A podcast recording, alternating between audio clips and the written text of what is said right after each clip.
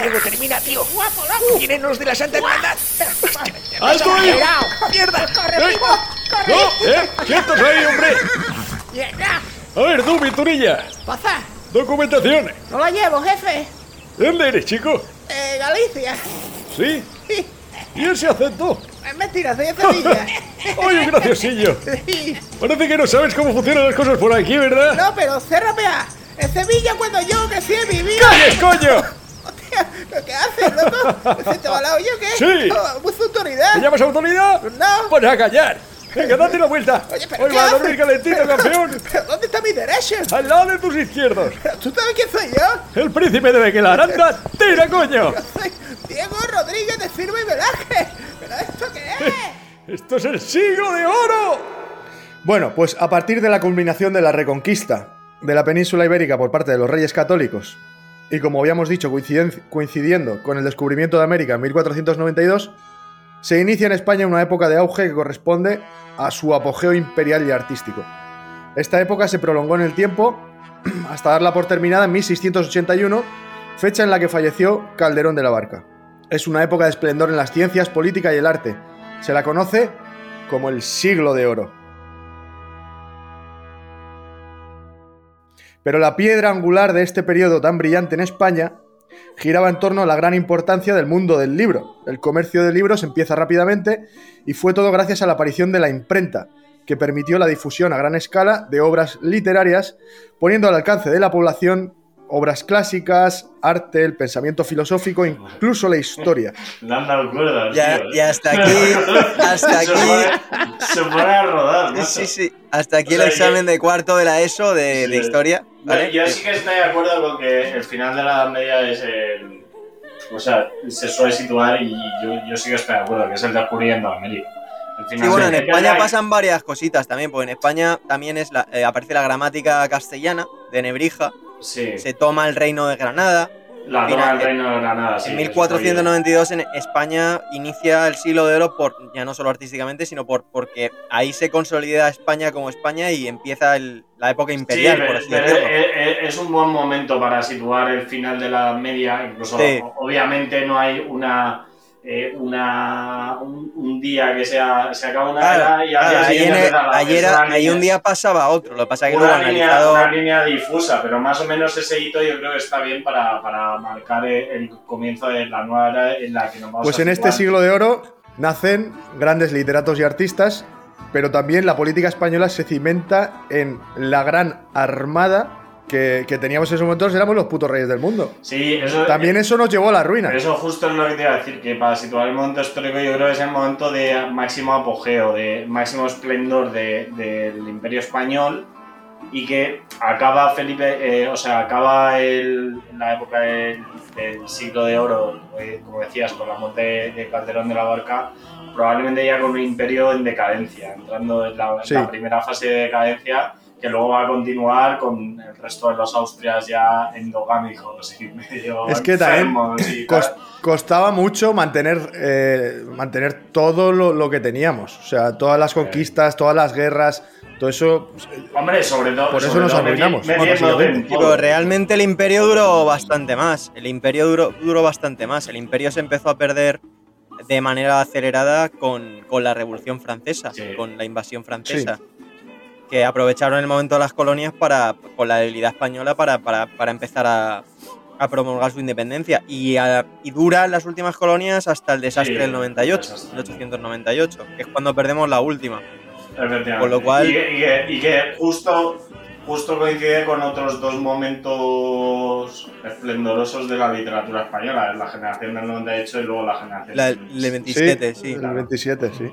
Eh, pero este es el momento de, de máximo esplendor, sin lugar a dudas, de- del Imperio Español. Es la época de poderío, de auténtico poderío. Yo, igual que decíamos muchas veces que, que Madrid de la movida hubiera estado chulo, el Madrid del siglo de oro Buah. Podía haber Fua. sido una época. Hostia, es, Esas que hostia, dicen, ese ¿dónde barrio, quiere- dónde ese quiere barrio de viajar? las letras. El, via- Sí, el barrio de las letras podía ser Ese un barrio de las letras. Hostia. Te encontrabas tabernas, eh, prostíbulos, duelos a espada, una- o sea, una nochecita una locura. ahí. Claro, pero, pero, entretenida, o sí. sea, que te quedas con lo bueno, que obvias todo lo malo, porque de una nochecita ahí eh, probablemente no lo contabas, ¿sabes? Una sífilis, No, no, no, no. una Sí, sí, sí. y a tomar por culo, ¿sabes? Ya está. No, y que a la cárcel ibas en un chasquido, Sí, ¿eh? Sí, Di sí. algo de Dios o algo de brujería. A la mierda, Sí, tomar sí, por sí, culo. que se levantabas un poco la voz en un bar y tal, con cuatro vinos de esos de visión en túnel, A ¿sabes? ver, la, estadística no está de tu lado. O sea, podías No, acabar no, no. O, o discutiendo No sé. con algo reto a espada y uno de los dos muerto. O bien Aparte- hablabas más de la cuenta mal de Dios y ibas a la hoguera. O acababas en un prostíbulo o sin un prostíbulo y, y te contagiaban una, una STD. O sea, podían pasar muchas cosas malas en una noche. No. Claro, no, no sé cuál sería la esperanza de vida, pero probablemente la gente... No, pues eran 60 años, ¿eh? Por- sobre los 60. Bueno, Cuidado, tener en cuenta que España es el país más longevo junto a Japón, ¿eh? O sea que ya Sí, históricamente esto no viene dado. ¿eh? Hay, hay que decirlo. Sí, pero no si- Alemania se morían a los 40. Ya, pero no, no sé si eso siempre ha sido así, ¿eh? Ahí, ahí ya tendría mis dudas. O sea, no lo sé. Hombre, en la guerra civil ahí aguantaban comiendo cinturones y llegaban a sus 80 y 90 años, ¿eh? Ojo, ojo. Hay aquí un elemento genético, chaval. Vamos, hombre. Ahora que tenemos dieta mediterránea y la de Dios y Nobel Cuisine, pues a los 150 nos vamos fácil, fácil, ya te lo digo. Así está la seguridad social, que no aguanta. Así está. O sea, nos ha jodido. Luego, luego cuando digan que el COVID era para matar ancianos, la gente se lo tiene que creer, es que, si es que no hay más historia. Antes de profundizar en el siglo de oro y como pequeña introducción, vamos a hacer un pequeño quiz del siglo de oro. Luego tenéis que responder unas preguntas, voy a dar unas opciones y a ver cuánto acertamos o cuánto conocemos Dios, o no el siglo Qué bien, qué bien se ven las cosas desde, desde, desde No, los madre, papeles no. delante ¿eh? y el Google a mano, ¿eh? Desgraciado. Yo no, yo no contesto, yo pregunto. Por eso digo, por eso fáciles. digo, joder, madre. No, no, pero son, son fáciles, coño. Bueno. A ver, primera pregunta. ¿Quién escribió el soneto Érase un hombre a una nariz pegado y a quién iba dirigido? Quevedo, Pero- a. Góngora. Muy bien. Bien, no leo ni las opciones, perfecto. Pregunta número 2. ¿Qué método anticonceptivo utilizaba la nobleza en la época? La marcha atrás. A. Comer barro ya que producía una obstrucción que interrumpía el periodo femenino. Si te lo has inventado, está guay. B. Comer setas alucinógenas pues se pensaba que sus efectos atrofiaban la fecundación. Este también está divertido, ¿eh? C. También está divertido. No había método, solo utilizaban la marcha atrás. O D. Envolver el pene en un trapo. Uy, la del, tra- Uy. la del trapo suena bien, fíjate lo que te diga. La del trapo la suena bien. No, era comer barro ya que producía una obstrucción que interrumpía el periodo femenino. No, joder. Joder. Pues. Hombre, sí, pero, ¿no? pero no porque comes el barro, sino porque comías mierda, y, o sea, que te, que, te ponían malo. No, Con el- el- Follabas y cagabas arcilla, Claro. cagabas un jarrón. Con el arsénico también interrumpe muchas cosas. Hombre, ¿Sabes lo que quiero decir? Eso, eso es a lo que me refiero. Tercera pregunta. ¿Qué autor mató a un hombre por defender a una mujer y dónde ocurrió? Uf. A. Lope de Vega en la calle de Francos. B. Calderón de la Barca en la plaza de la Villa. C.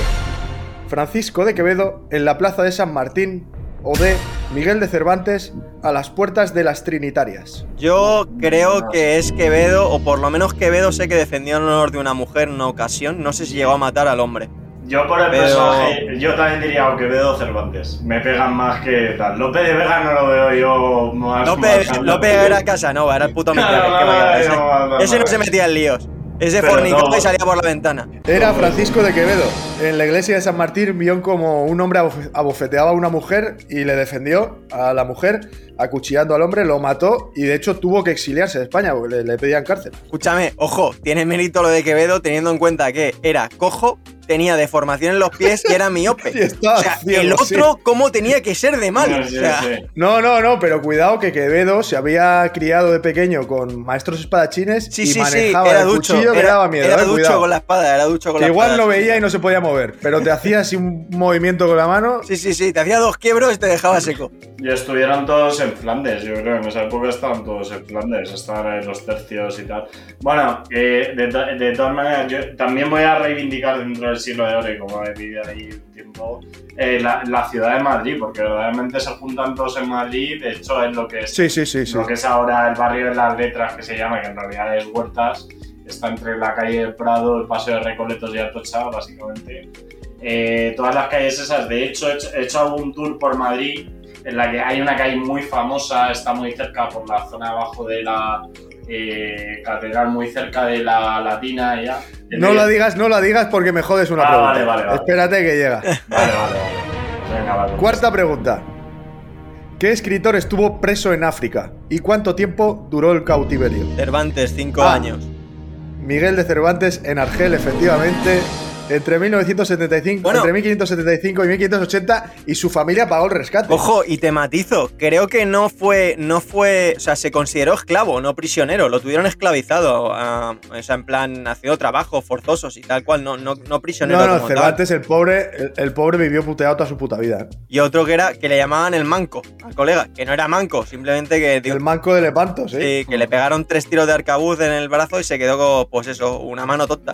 A ver, no era manco, pero. Escúchame, tiene mérito, tiene mérito escribir una mano sin apoyarte a vela, eh, o sea, con una vela y pluma, escribir el Quijote, eh. Ojito con Sí, el señor. pero tampoco tenía YouTube ni nada que hacer. Me refiero No, que no, era sí. solo cuestión Distracciones, de ponerse- distracciones pocas. Distracciones pocas. Quinta pregunta. No se pone una cruz donde se mea. ¿Quién acuñó esta frase? Uh, esta Bativalles. Ah, Yo- Sí, sí, sí. Lope de Vega en la puerta de las Trinitarias al paso de su vivienda. B. Francisco de Quevedo en la calle del Codo, donde acudía a orinar cada noche. C. Diego de Velázquez en uno de sus viajes a Madrid desde Sevilla. O D. Cervantes en la Galatea. Va a ser la de mear, ¿no? Es que Vedo en la calle del Codo, sí. Se queda más esa calle muy famosa en Madrid. O sea, me refiero en los tours estos y tal. eh, es muy famosa. Siempre te llevan por ahí, que acaba luego en la Plaza de la Villa. Es en realidad una zona que está en lo que es ahora el centro de Madrid, pero no es el centro turístico de Madrid, que es la Plaza Mayor y tal, porque eso era. La Plaza Mayor era las afueras de Madrid, era el, el mercado de abastos, incluso en esa época era donde donde se hacían los juicios públicos y se ahorcaba a la gente o se la quemaba la Inquisición y tal, pero era el mercado de abastos que estaba a las afueras de, de Madrid. Y esta zona, digamos, está pegado a eso, está bastante cerca de eso, pero no es exactamente esa zona. Y la Plaza de la Villa, que es eh, la... eh, ¿Y por qué calle del Codo? es una zona de Madrid chulísima porque tiene forma de codo, es muy estrechita, todas esas calles son estrechas y es muy estrechita. ¿Y y por qué iban todos a empinar el codo ahí? y, vale, hace, y hace así una curva. Ah, y puede ser que estuviese llena de bares. Yo lo veo más, veo más la teoría de púas y yo la veo más. Sí, sí. A mí me encaja. En el barrio de las letras en Madrid, pregunta número 6. ¿Qué grandes rivalidades se conocen? A. La que enfrentó a Góngora y Quevedo y Cervantes y Lope de Vega. Ya está. B. No, Las vividas entre Cervantes y Velázquez. no leas más. Es la A. ¿Es la A? Sí. Efectivamente. Eran vecinos todos del, del mismo barrio. De hecho, eh, Lope y Cervantes eh, vivían o sea, prácticamente. Bueno, luego os contaré, pero una de las cosas que se dicen es que Cervantes, unas teorías, era muy envidioso de Lope por muchos motivos. Y uno de ellos es porque veía las conquistas, cómo las metía en su casa noche tras noche, el, el- el señorito Lope. Y, eh, este- y era 15 años menor que él, y tenía más pasta que él, y triunfaba más que él. Entonces, una de las teorías es que le tenía una envidia terrible, tanta que tenía que aguantar como por la calle lo iban parando, como si fuera Mick Jagger, y en su propio barrio, enfrente de su casa, y veía la vivienda de su, de su vecino. Un buen boyer. Sí, sí, sí. Un amargado, creo yo. Siguiente pregunta.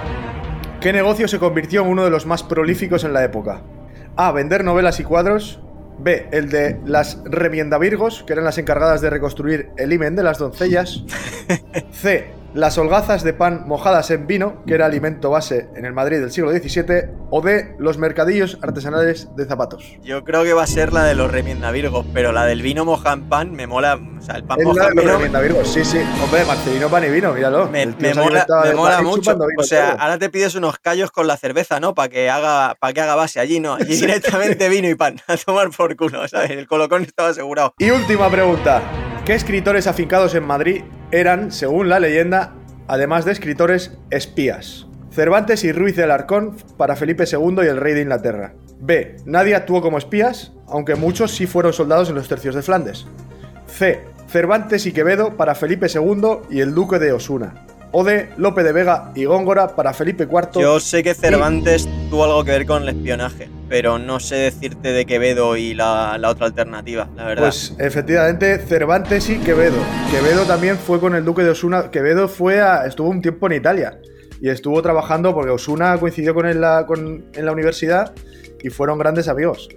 Y estuvo trabajando de, de- de espía para él. De hecho, cuando pillaron al duque de Osuna, fueron a por Quevedo, pero Quevedo sabía bastantes idiomas, entre ellos el veneciano lo controlaba de puta madre, y dicen que se tuvo que disfrazar de mendigo cuando iban a por él.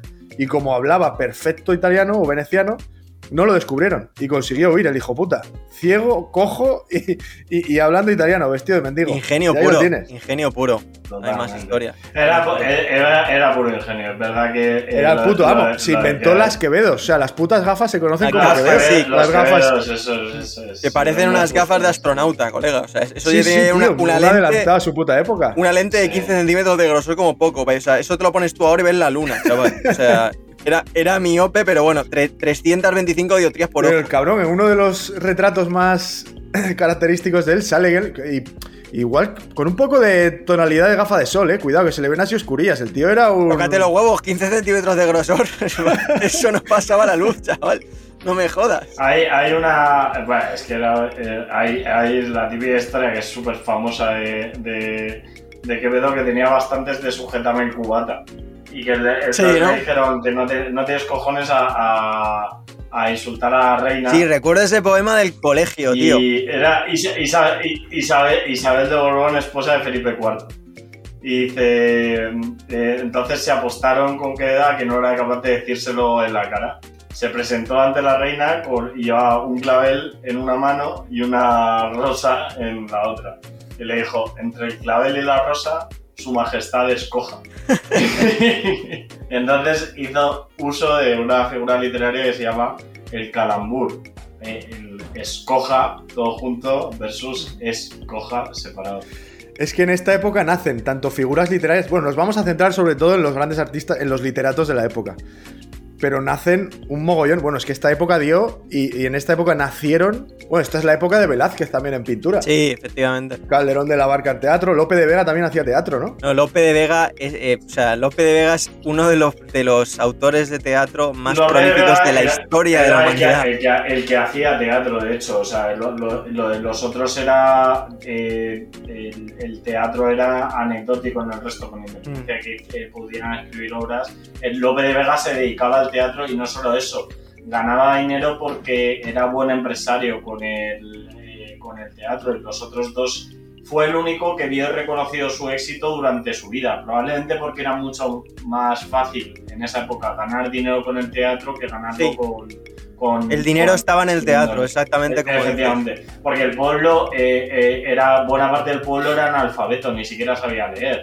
Eh, sin embargo, el corral de comedias, el corral, Efectivamente, es ahí donde nace el corralillo de las comedias. los, los corrales de comedias, pero bueno, que están por toda España, porque me refiero al de Almagro y tal, pero el El de Almagro es el famoso- más famoso, el más antiguo, ¿no? O algo así. Es el más antiguo, yo creo. El más famoso, yo creo, el de Madrid, que era el Corral de Comedias, ahora mismo no me acuerdo, pero que es ahora lo que, lo que se llama el Teatro Español, el Teatro Español de Madrid, que es donde empiezan a, a, a hacer todo- todos estos tal, y que eran corrales, eran las antiguas corralas, que todo eso queda mucho en lavapiés y todo eso, que eran eh, corralas como patios donde había gallinas y tal, y se guardaban los Y al animales. aire libre completamente, sin techado y sin nada. Sí, de hecho los teatros, el teatro famoso de Shakespeare, el, el, el Globe Theatre, era igual. Esa era una, una corrala, como quien dice, y al aire, al aire libre. Si te llovía, te llueve. Y sigue siendo así. De hecho, se siguen reproduciendo eh, obras allí. Y es total- y cuesta además, es súper popular. Cuesta todavía entrar 5 libras. Hablamos del siglo XXI. ¿Qué costaría entrar en la época? Era ridículo. Vamos, si el Sí, dinero sí. estaba en el teatro. De El ahí. dinero estaba ahí, claro. De ahí que Lope, Lope, o sea, hablar de teatro, no se puede hablar de teatro sin hablar de Shakespeare o de Lope. O sea, la rivalidad, Sí. o bueno, o siempre se, siempre se compara Cervantes con, Sí. con Shakespeare, por- ¿no? por- Como, por- como los representantes de arte. Sí, por la coincidencia en el tiempo. Por eso a, a veces se habla de un siglo de oro eh, europeo, ¿no? Porque Sí. casi a nivel europeo hay ba- bastantes autores coetáneos en ese momento que, a ver, marcan probablemente un antes y un después. Cervantes, por supuesto que O sea, el, el- el Quijote no solo es que sea la. Ahora más traducida después de la Biblia. Es que es, es- es que es la obra más importante de la historia universal, sin lugar a dudas. Es que es la creación de lo que conocemos hoy como la novela, si la debemos a Cervantes. O sea, el- y aparte es perfectamente identificable en la figura de Quijote y de Sancho. Eh, hayas leído o no hayas leído el Quijote, eh, por prácticamente todo el mundo. O sea, la figura del. el- digamos, el Quijote espigado a lomos del caballo y el burro con Sancho Panza y tal, es prácticamente universal. Y de hecho, todas las obras no solo tuvieron calado en la España del siglo XVI, sino que también se exportaron muchas, eh, y, bueno, se tradujeron muchas obras, Tanto en Italia, Holanda y, tal. Fueron autores famosos, o sea, y reconocidos. Sí, lo, lo uni- es verdad que no llegaron a serlo como lo fueron luego en vida, eh, con la excepción de Lope. Sin embargo, probablemente luego Cervantes y Quevedo, ah, no sé, evidentemente no, pero a nivel de literatura y eso han tenido más, más, más prestigio probablemente que Lope, que sí que tuvo reconocimiento en su tiempo y que era un auténtico, En la época, sí. un auténtico influencer. O sea, Sí. Completa- completamente, completamente. La Góngora también gozó un poco en vida, ¿eh? De, de- de- de prestigio. Sí, Góngora era muy carismático y demás. Lo que pasa que Lope es, pues, eh, bueno, eh, dicho, dicho por, por su propio enemigo, ¿no? Por así decirlo, de Cervantes, era el fénix de los ingenios o el, monstruo de la naturaleza. Con 5 años ya era capaz de componer, de componer poesía. Y con 12 años escribió su primera comedia. Es un personaje que, que ha compuesto más de 3.000 sonetos y 1.900 obras. O sea, nosotros probablemente pasemos nuestra vida entera y no seamos capaces de escribir un libro. Pues este señor escribió 1900 obras de teatro. O sea, es uno de los autores más prolíficos de la humanidad. Que solo, solo conocemos a los que se conocen, pero tú imagínate todos los que habría que no se conocen. De hecho, hay obras, hay obras que todavía no están asignadas y son, son clásicos, como por ejemplo el Lazarillo de, de hecho, Tormes. el, anonimato, el anonimato, vamos, estaba a la orden del día. También por miedo muchas veces a lo que te pudiera pasar escribiendo. Claro. Y de hecho también muchas Claro. mujeres eran, escribían, pero claro, Pero en la época ser mujer, pues era tenían que A poner, lo- escribir bajo un seudónimo. A lo, a lo largo de la historia ha pasado eso muchísimas no solo en la literatura, también en la música, en la pintura. tal. Adentrándonos un poquito en el siglo de oro, vamos a estudiar un poquito los enfrentamientos que había en la época. Vamos a comenzar con el de Quevedo y Góngora. Fue cuando, bueno, el, el comienzo de su enfrentamiento comienza en Valladolid, que era capital de, de las Cortes. Pero todo esto ocurre por algo, porque en un principio Felipe II había establecido como capital de las Cortes Madrid. Y fue el válido de Felipe III quien traslada o convence para trasladar las Cortes a Valladolid. Ahí se causa bueno, uno de los mayores desfalcos que ha habido en la historia de España. Claro, el hijo de puta este, el, el duque de Lerma, compra en Valladolid a buen precio y cuando se traslada a la corte a Valladolid vende primero el palacio al rey y luego todas las casas que había pillado las vende a todo. Fueron más de 15.000 personas las que se trasladaron allí. Y el hijo de puta después, cuando se vuelve a ir a Madrid, claro, como en Madrid había bajado el precio, compró mogollón de, de- de viviendas y casas en Madrid y luego las volvió a vender, el hijo de puta. Ahí O sea, empezó, empezó la cultura del pelotazo. Ya- puto especulador de la Virgen. En pleno siglo XVI ya, ya había ya jugaditas inmobiliarias. Luis de Góngora nació en Córdoba y creó un estilo propio que se conoce como el culteranismo, que era como volver al estilo de los poetas clásicos, empleando pues, figuras literarias y palabras muy cultas, que fuese difícil de entender. El resultado de este estilo eran poemas muy complejos, difíciles de comprender y llenos de un léxico poco cotidiano. Incluso hay, hay veces se inventaba palabras, ¿sabes?, para intentar decir cosas. Y por otro lado, Francisco Gómez de Quevedo fue el propulsor de una corriente estética conocido como el conceptismo, que apostaba por el concepto de la propia palabra y darle varios significados. Digamos, digamos que eh, que lo que achacaba un poco, eh, lo que achacaba un poco Quevedo y por eso fue, fue tan crítico en sus poemas con, con Góngora, era que Góngora, pues eso, pues el culturanismo, ¿no? O sea, el, el- el erudi- ser tan erudito, tan jodidamente erudito. Él se quedaba, pues, en un- unos poemas más sencillos, pero mucho más ingeniosos y que eran más populares, desde luego, que no, no era para, para lo- los tres o cuatro mega entendidos de la época. Entonces ahí estaba su principal O crítica. sea, e- es uno de los pocos autores, hay autores que les pasa eso, que acaba- acaban adjetivándose. Se habla de, de que algo es gongorino cuando es relativo a la, a la obra de Góngora y también, digamos, porque está excesivamente como rebuscado, excesivamente complejo, Sí, excesivamente retorcido, sí. retorcido, ¿no? También, o sea, esto pasa, digo, con, no, no pasa con tantos autores eh, que tengan su propio adjetivo. Por ejemplo, pasa con Dantesco, por eh, Dante Alighieri, Dante por la Alighieri. Divina Comedia. Eh, y hay con algunos más, pero kafkiano también, por eh, Kafka, ¿no? Y la metamorfosis. Y luego la, la batalla, yo creo que es. Leía un artículo que lo titulaba precisamente El arte de insultar.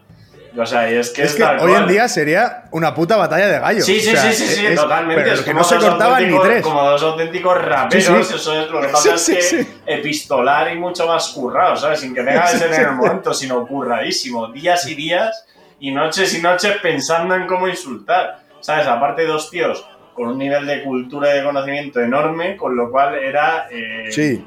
Claro, Era una partida, una partida de ajedrez por carta. Totalmente. O sea, Una partida Sí, española que básicamente consistía en insultar a los Ambos, ambos muy estudiosos. De hecho, Góngora llegó a la capital en aquel momento, Valladolid, en 1603, atraído por el aroma de poder. Gracias a su amistad con el duque de Lerma, consiguió el título de capellán, capellán real.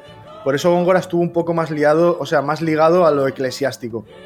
En cambio, Quevedo, entonces veinteañero, inició sus estudios en la universidad en 1601. Lo que quería más o menos era eh, llamar la atención. Lo que hizo básicamente fue meterse con, con uno de los poetas más afamados del momento, que fue Góngora. se puede decir que le ganó un poco la partida, porque por mucho que, por muy bonito que te insultara Góngora, tan ingenioso como, como era Quevedo, o sea, es que no había otro, literalmente. De hecho, es que, eh, incluso empezó a imitarlo firmando con otro nombre de Miguel de Musa, intentando hacer parodia del, del tipo Sí. de escritura que O tenía. que tenía Quevedo, era bastante más joven que, que Góngora. Sí, O sea, era Sí. como 20 años más joven. que 20 Góngora. años más joven. Y, le, y de, de hecho, básicamente al final eh, le, le- le reprochaba precisamente ese estilo gongorino, ¿no? Excesivamente complejo y excesivamente di- di- difícil de entender. Y, y el otro, al final, es que tampoco tenía mucha historia con la que meterse con Quevedo, más allá de los defectos físicos, que Sí. se metían los dos, ¿eh?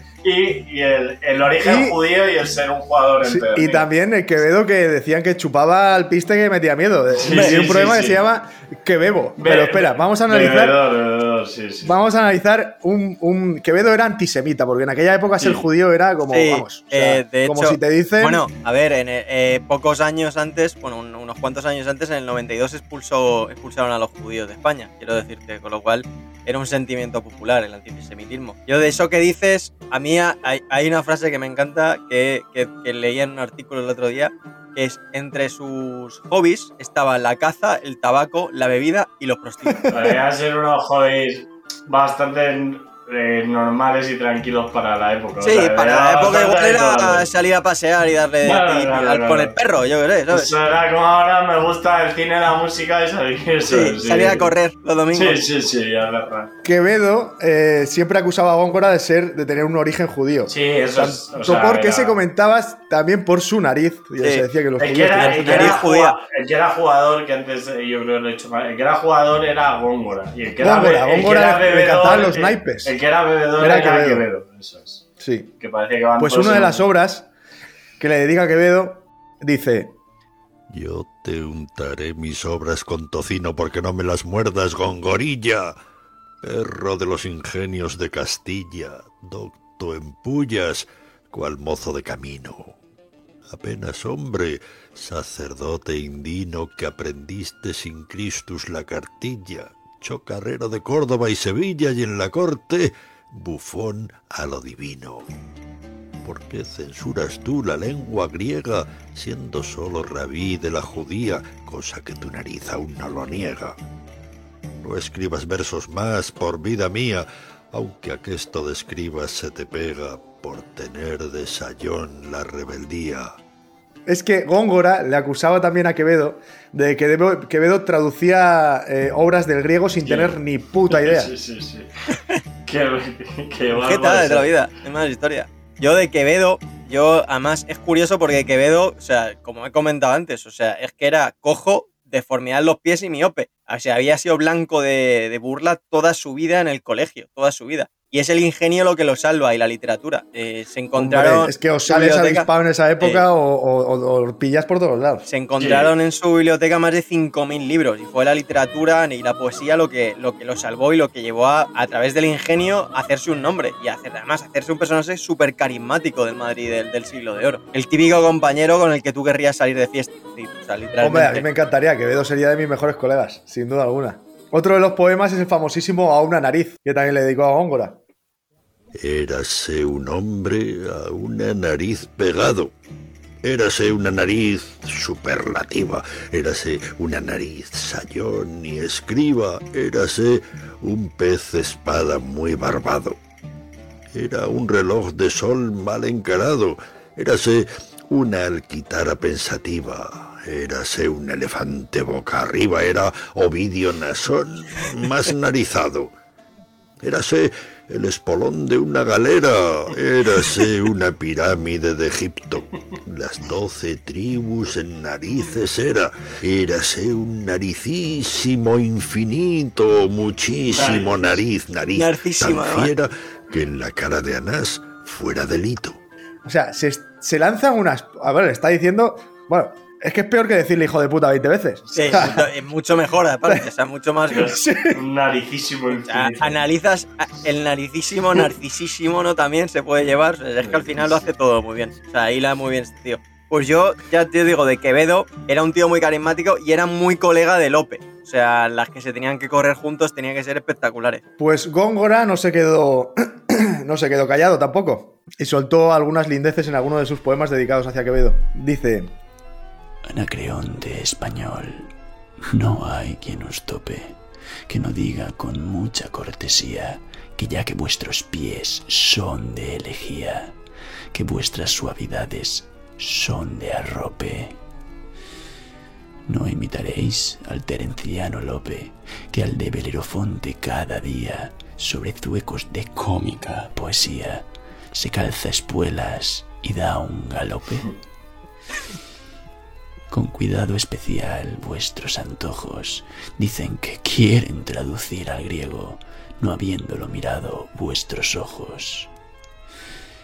Prestádselos un rato a mi ojo ciego, porque a luz saque ciertos versos flojos y entenderéis cualquier greguesco luego.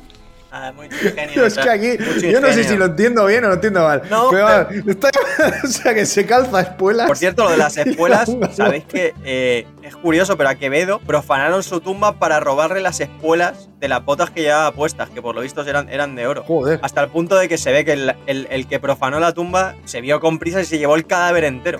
Y a día de hoy todavía no se sabe realmente dónde está enterrado Quevedo, porque un tío, o sea, se fue a llevarse las espuelas y se llevó el cadáver entero. Madre mía. Tienen mucha, mucha menos mala leche. O sea, es mucho más. Es que. Cuide- es sí, que- pero es, es que, que- las suelta con calzador, eh. Cuidado No, este, eh. Sí, pero, pero no, no hay color, no hay color insultando. O sea. Tú imagínate, imagínate estar en directo en una taberna de- del barrio de las letras y que se crucen estos dos, ¿sabes? Y tú estás de espectador. Pero yo creo, o sea, con independencia de que viviesen, vivían todos más o menos cerca y por ahí por Madrid y tal, pero eh, debía ser una esto debía ser más epistolar que... Sí. O publicaciones en sí. los periódicos primitivos de la época, Claro, o lo que hubiera, que no lo sé. sí, sí, sí. Ah, por eso Sí, decía lo de la partida de ajedrez por correo, porque publicaba una semana uno y el otro tenía la semana siguiente para contestarle, currárselo, mandarlo a que lo publicaran y demás. Las rencillas duraron toda la puta vida, incluso hasta después de muerto. Pero ambos coincidieron en el barrio de las letras. Es decir, el barrio de las letras, en la Baja Edad Media, lo que se conoce como la calle de las Huertas, Sí, es que el ahora, barrio de las letras en ahora es Madrid? el barrio de Huertas, en.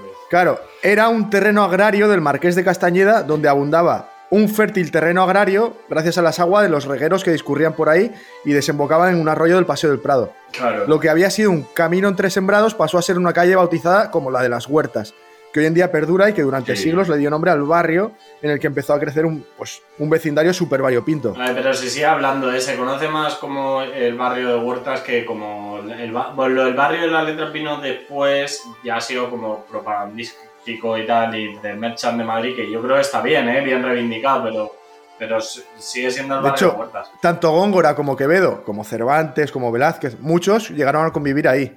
Claro. Pero de Luis de Góngora, que aparte de un poeta, se dice que era un hombre de buen vivir, amaba el lujo, los naipes y la tauromaquia, llegándosele a reprochar lo poco que dignificaba los hábitos eclesiásticos. Probablemente antes que hablamos de que Lope era tan famoso y tal, y no sé qué, y no sé cuánto, y probablemente en esa época no había nadie más famoso en Madrid que Lope y que seguramente los toreros. En esa época eran dioses. Sí, sí, sí. O sea, no había tanta gente, digamos, eh, no había tanta gente ajena al mundo de la corte o de tal que fuese tan famosa. Pues se dice que Góngora perdió su casa por, por los juegos de cartas que lo llevaban por la calle La Amargura y se trasladó al barrio de las Huertas y allí alquiló un piso. El inmueble que alquiló Góngora era propiedad de un noble que era amigo de Quevedo, que por aquellas fechas hizo una importante fortuna en Italia cuando se fue con, con el duque de Osuna. Y dada su rivalidad y a sabiendas de que estaba en bancarrota Góngora, adquirió el inmueble sin que lo supiera, o sea, Quevedo compró la casa donde vivía Góngora y se esperó a que no pudiera pagar el alquiler y en venganza, como propietario que era ella, lo denunció a las autoridades para que lo pusieran de patitas en la calle y así fue. En pleno invierno del año 1625, Quevedo aprovechó el primer impago de alquiler de Góngora para invierno, desahuciarle ¡Qué al, ya anciano y enfermo Góngora, de 64 Hostia, qué años, cabrón. no le quedó más remedio que abandonar la casa. O sea, y cuenta la leyenda que no contento con el desahucio, Quevedo acudió junto a la patrulla de soldados para reírse en persona de la desgracia de su enemigo y gritar a los cuatro vientos que tendría que desinfectar y desgongorizar la finca. O sea, un auténtico hijo de Hijo puta, de puta. pero hijo de puta, De los del hijo primer capítulo, de los del primer Hijo capítulo. de- o sea. Pero es que no solo eso. Es que aparte de matarlo, porque dijo, puta, después de esto, claro, murió al año siguiente ya. no se el levantó, pobre Góngora. claro, no, Claro, ese ya claro. justo ya.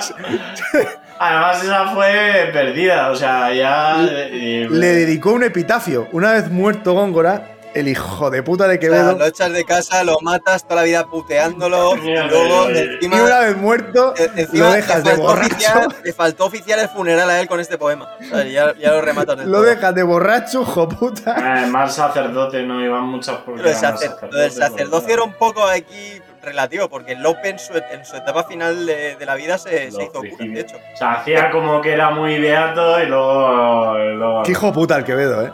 Muy malo, ¿eh? Muy malo, ma- ma- malo. Mala malo, uva malo. tenía el Malo, cabrón, me cago sí, en sí. 10, chaval. Malo para tenerlo de Joder. enemigo, ¿eh? Me da un poco Hostia. de pena, me da un poco de pena ahora Góngora, la verdad. Ahora Góngora, sí. La verdad, porque Es tío, que- el pobre hombre también, yo- que en un momento dado se enzarzaría y tal, y era como. Sí, bueno, pero estaba es- mayor y diría, va, ya, ya está, ya, ya está, ya está.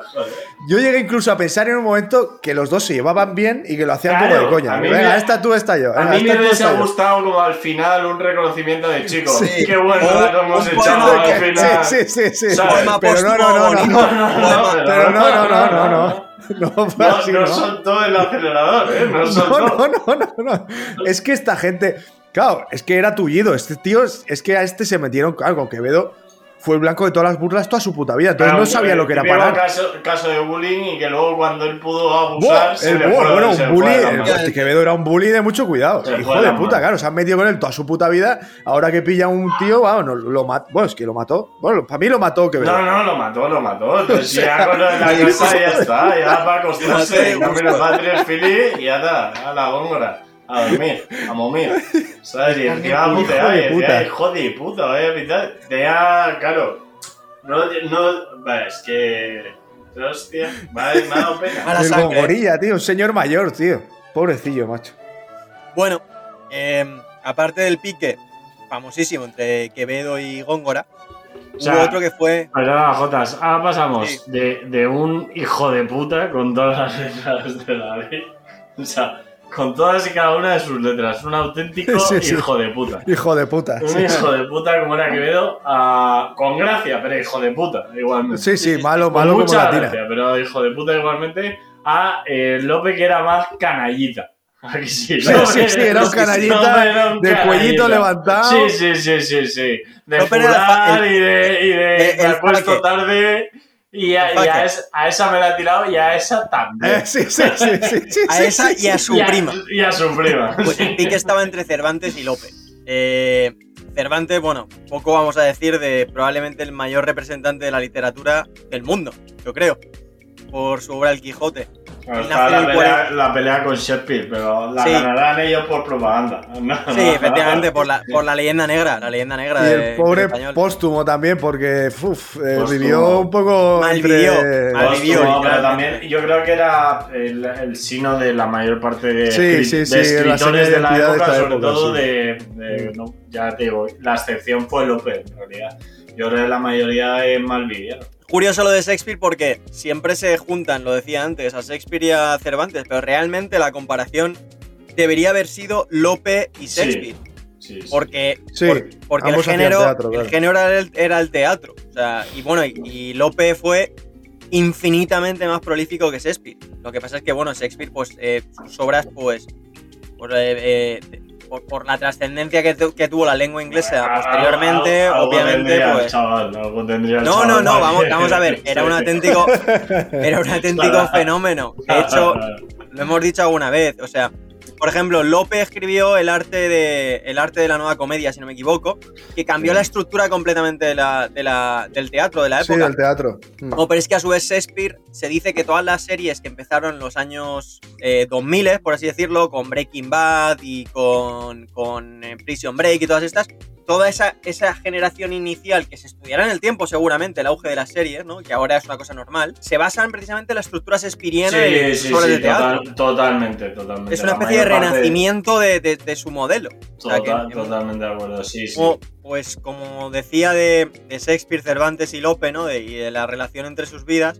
Como de Cervantes decir que eh, estuvo en, el, en, el- en la marina o en el ejército, digamos, que es por lo que batalló en Lepanto, y desde entonces se le llama el manco de Lepanto, por lo que decíamos antes, pues le pegaron tres arca- arcabuzazos en, en uno de los brazos y lo dejaron tonto. Además, llegó a reconocer él mismo que era tartamudo. O sea, es que en aquella época, o sea, lo que decíamos, el que no era cojo era manco y el que No, no, no, era sí, manco sí, era sí, ciego sí, y el que no ciego. tartaja, o sea, espectacular. Claro, pero es que estabas expuesto a no sé cuántas enfermedades ambientales, Sí, sí. a no sé cuántas derivadas de la malnutrición, a no sé cuántas derivadas de tal, y encima te mandaban a Flandes a combatir o a donde fuese, ¿sabes? Lo que te digo? Sí. Que es está que claro. con, con suerte, si, o sea, el que volvía entero era un puto milagro, vamos. Curiosidades de Cervantes, lo que decíamos, la parte de ser tartamudo, ¿no? Es que hemos visto mil veces efigies de, y bustos, ¿no? De Cervantes. Bueno, pues son recreaciones para nada, aparentemente, partidas de una base nula, porque nadie realmente tiene conciencia de, de su aspecto real. No hay realmente ningún, ninguna prueba material, ni un óleo, ni nada por el estilo de la época que nos, nos diga cuál es su verdadero aspecto físico. Hombre, ya te digo yo que por- guapo no tenía que ser por todo lo que padeció el pobrecito, ¿eh? sí. O sea, tendría que estar cascado el hijo puta. Ahí precisamente viene lo de, pues, lo de estar esclavizado que os comentaba antes. Estuvo cinco años en Argel, esclavizado completamente, que es una de las teorías de, de su rivalidad con Lope. Y es que por, precisamente por esos cinco años perdió su lugar en, en el Madrid de- del siglo de oro y le adelantó, por la, le adelantó por la derecha. Otra cosa curiosa, y esta me llama la atención, es que trabajaba para la hacienda, bueno, para algo parecido a la hacienda pública. Era como un cobrador del frac. Hizo de cobrador del Básica- frac. básicamente. Y también hubo un impostor que se hizo pasar por él e intentó publicar la segunda parte del Quijote, haciéndose pasar por él con Que un dicen, dicen que fue el propio Lope quien creó el manuscrito. Pues mira, Lope, después de la rivalidad además, llegó a reconocer, porque en la época el Quijote no funcionó, La primera parte funcionó. pero no, no tuvo el impacto ni mucho Claro, menos que, no tuvo, tuvo el que impacto, tuvo siglos claro. después, ni mucho menos. Sí, sí, no, evidente, evidente. Precisamente López reconoció años después, a pesar de su rivalidad, que a él le hubiera encantado haber escrito algo parecido al Quijote. Y es curioso porque Cervantes pasó toda su vida intentando triunfar en, en teatro, y ahí es donde Lope era único y, eh, y era, era, vamos, indestructible. Y sin embargo, Lope tuvo la ambición también de hacer literatura. O sea, que eran, sí, eran genios enfrentados. Pero cuando siempre, siempre quieres lo que no tienes. Sí, Ah, eso, es, eso es una máxima de la vida. O sea, siempre, cuando tienes algo, luego siempre quieres lo que no tienes. Y valoras muy poco lo que tienes. Bueno, Pero pues sí. en la otra cara de la moneda fue Lope, que Lope es, es 15 años más joven que Cervantes, hay que decirlo. Curiosidades de él, pues mira, entró en la universidad y literalmente no la acabó por sus excesos. Quiero decir, porque ya desde joven le dio por el alpiste y las mujeres y se perdió. Eso en nuestra, época, en nuestra época conocemos a muchos también. Sí, o sea, eso también. no, no, me, no me vas a descubrir América con esto. No, no te descubro América, No que me te, cuentas ense- nada te enseño los inicios de cuando empezó esto. O sea, esto Bueno, no. eso sí, eso es- sí. Esto no es de hace eh, 20 añitos. No, no, no. Esto es de toda la puta vida. El de liarse, liarse y la universidad va su primo. Sí, acabar. sí, partidita mus ahí en Aquí el y bar cañas, y- exactamente. También eh, posteriormente se embarcó en la marina y la definición de una novia en cada puerto pues vino a ser la vida de este señor. O sea, este señor eh, dice las malas lenguas que lo echaron de algunas comunidades por, por mujeriego y por, por adúltero. Por lo visto, la primera, que, la primera vez que le echaron, que le desterraron fue por eso, porque su primera novia se acabó casando con otro, no le sentó muy bien, difamó a uno, difamó a otro y lo acabaron echando. No, pero es que no pases, no pases de puntillas por ahí. El hijo puta tenía mal perder. O sea, le quitaron a la novia, hizo un poema poniéndola de puta para arriba Sí. y lo tuvieron que tirar de donde vivía. Básicamente. No maquillemos. Bien, no, no maquillo. Lo que pasa es que quiero también tener la perspectiva de la época, quiero decir. O sea, Sí, bueno. A ver, vamos a ver, que esto estaría muy feo hacerlo ahora, pero en la época. pues, Era un hijo puta porque en la época eran todos unos hijos de puta. ¿eh? El caso es que tienen vidas paralelas, como decimos, o, o, bueno, son coetáneos, ¿no? Y, y como decía antes, no se sabe muy bien cómo empezó el pique, hay varias teorías. Hay quien dice que lo inició Lope hablando mal de la novela que escribía Cervantes. Hay quien dice que fue pura envidia de Cervantes que empezó a hablar mal de Lope. No fue tan ingeniosa como la que tuvieron Góngora y Quevedo, pero sí que había una rivalidad bestial. Eran vecinos prácticamente y Cervantes veía como un chaval de 15 años menos que él entraba todas las noches con una mujer distinta a su portal y llenaba teatros y se inflaba a ganar dinero. Y iba por la calle paseando y poco menos que le paraban a, a firmar autógrafos. Y él tenía que malvivir como podía. Yo Cervantes lo veo como jorobado de Notre Dame. O sea, vivía ahí en la oscuridad. Eh, un- una vida de mala muerte. Una vida dura, una vida muy dura. Muy dura, muy difícil, muy difícil. Una vida pelleja. Eh, probablemente de todos los que hemos hablado, que más difícil lo Sí, sí, tuvo sí, de más lejos. injusta, Más sobre todo injusta. injusta, sí, sí, sí. Injustísima. Y aparte, eh, probablemente el que menos reconocimiento para la trascendencia que ha tenido. Totalmente. Pasó sin pena ni gloria en su puta época. Y luego ha sido el que más lo ha petado Sí. de, de- de la historia de la literatura Sí. universal, probablemente, Sí. ¿sabes? O sea, que es decir. Hablando de lo, de lo del paralelismo entre ellos, ¿no? Cervantes, por ejemplo, se dice que murió el 23 de abril, igual que William Shakespeare. Sin embargo, eh, técnicamente esto se debe a una confusión en el calendario, porque en realidad se usaba el calendario judío. En realidad Shakespeare murió el día 3 de mayo. Estamos con los judíos. Pues la curiosidad con Lope viene que eh, hasta, hasta el año 2000, 2000 o 2010 aproximadamente, no sé deciros la fecha, ninguna obra de habla no inglesa se había estrenado en el teatro de Shakespeare, porque era un sacrilegio absoluto. Bueno, pues adivinad quién fue la primer, de quién fue la primera obra que se estrenó en el año 2010 aproximadamente. Hombre, Lope de Vega. no me jodas. Claro, Lope de Vega. Hostia. Por eso os digo que se ¿cómo puede compara? Cervantes con, con Shakespeare, pero la comparación en realidad debería haber sido la de Lope con, con Shakespeare. Y fue la primera vez en la historia que una, una lengua extranjera, en este caso el castellano, se reprodujo. Y se reprodujo íntegramente en castellano con un cartel, con un luminoso que iba subtitulando en También te digo, los ingleses eh, han sido muy envidiosos toda la vida, ¿eh? Toda la vida, toda la vida. y Toda la y puta vida, leyenda, ¿eh? la leyenda negra y Toda está. la puta vida. A mí lo de la Armada Invencible me toca los cojones, La, te digo, han ¿eh? hecho ellos, la leyenda negra. La Armada Invencible, que fue en el, Invencible lo, dice- lo decían ellos para mofarse, los hijos de la gran puta, eh, cuidado. Está bastante, bastante demostrado que fueron inclemencias meteorológicas, porque realmente no hubo Hombre, combate como es tal. que no, no hablan español de milagrito, por un mal día. Pero de, to- de todas maneras, pa- pa- o sea, un poco para resumir, o sea, para que se entienda la. Igual que lo de eh, Quevedo y Góngora, era una, una inquina, digamos, personal que iba a los defectos físicos al tal, y una inquina personal que duró hasta después de la muerte. En el caso de, de Lope de Vega y de Cervantes, que empezaron como, como, digamos, a la vez, a pesar de la diferencia de edad, a escribir y que eran como aspirantes los dos.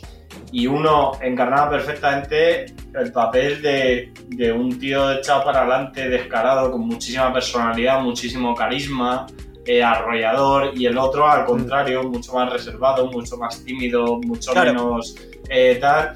Y luego, en lo que es la obra, encarnaban perfectamente el debate entre lo underground y lo comercial. O sea, Sí. Lope de Vega era el tío más comercial que había en el mundo. O sea, Lope de Vega Sí, le sí, daba sí. al público Sí, sí, lo aprendió, que quería el aprendió, público aprendió, y lo aprendió. Sí, petaba. sí, sí, eh. sí, o sea, sí, sí, sí. Lope de Vega era como, como yo qué sé. Mick Jagger, como- era el puto Mick Sí. Jagger, era el- Pero no, sí, incluso, sí, sí. incluso más, era como Shakira, como ahora, como quiera y de, de Coldplay, yo qué sé, lo que quieras. Sí, algo Vale. más, más comercial, ¿sabes? O sea, era. Y lo reventaba, claro, y lo reventaba. Aparte que lo que decíamos que iba por Madrid, poco menos que le paraban a hacer autógrafos. Se dice que las mujeres suspiraban cuando lo veían pasar por la calle. O sea, era pues un Casanova que lo tenía todo. Efectivamente, y Cervantes por contra era romántico, o sea, en el sentido de que era expresar el mundo interior, era un- una hacer una novela muy compleja, muy compleja, por, Sí. con muchísimas capas y muchísimo más trasfondo. O Sí, sea, es que tiene muchísimas efectivamente, capas. Una novela muchísimas, que es. eh, muchísimas lecturas, muchísimas Totalmente, que es una interpretaciones. historia de vida y que es, eh, te cuenta la vida en realidad y con una cantidad de sabiduría enorme en, en una, en una eternidad de capas eh, que llegan hasta lo más profundo del ser humano. Una novela que parece muy simple y es súper compleja y que eso le, le provocó que no triunfase en su momento, que no fuese reconocido en su momento y que solo fuese con el paso de los años. Y, y yo creo que seguramente de pura casualidad, ¿cuántas novelas y novelistas no se habrá perdido en la historia de estos underground Buah. que no habrán llegado- a ser entendidos o Aparte, comprendidos? bueno, o- el Quijote era una, era una crítica a, las novelas de caballerescas. Sí, poco, efectivamente.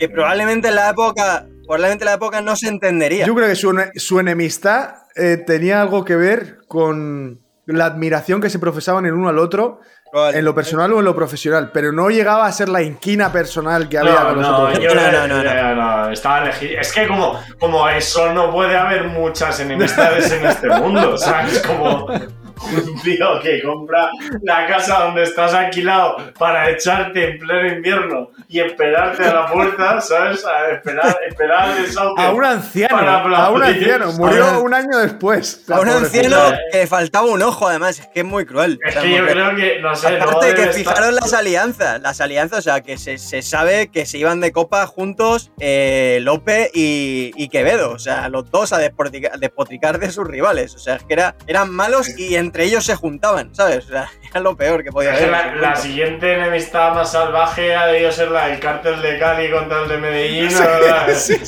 sí, mala sí. salvatrucha contra no sé qué. Y ahí había sangre ya directamente, Claro, claro, el paso sí. que le faltaba. La rivalidad no se sabe bien, el caso es que sí que había, como decías tú, Paul, cierto respeto. Y admiración, estoy seguro. Sí, por lo que decíamos antes, ¿no? Porque López reconoció que a él le hubiera encantado escribir algo como el Quijote. Que también tiene cojones porque cuando, cuando Cervantes escribió la Galatea, la Galatea no tuvo gran reconocimiento en el momento, posteriormente sí. Sin embargo, la, eh, Lope escribió la Arcadia unos años después y sí que tuvo reconocimiento. O sea, es que parecía que le había mirado un tuerto a, a- Cervantes en ese momento. Porque como os digo, no, no, no conseguía levantar cabeza. La frustración de Cervantes era que quería a toda costa meterse en el teatro. Y en el teatro era único señor Lope hasta el punto que se, se acuñó una frase que ya no se usa, pero se podía seguir usando.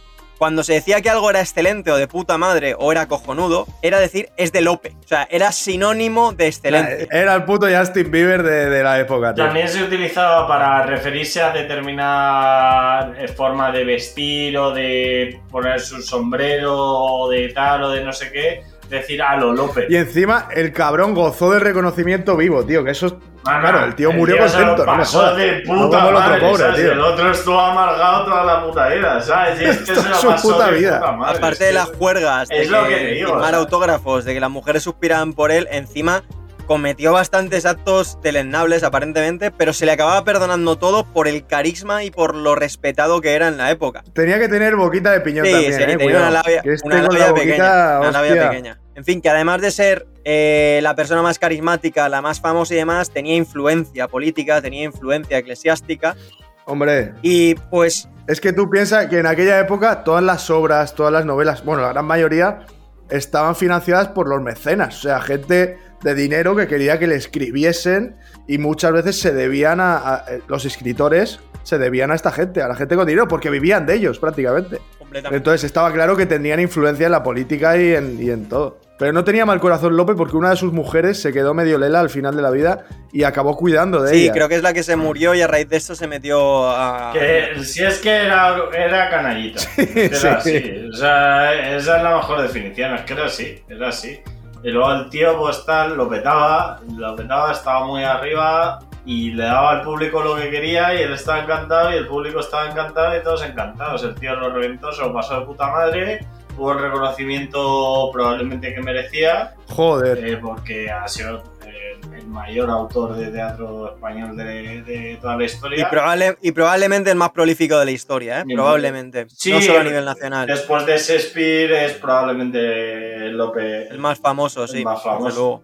Los que hemos nombrado y en pintura Velázquez, que también fue del siglo de oro.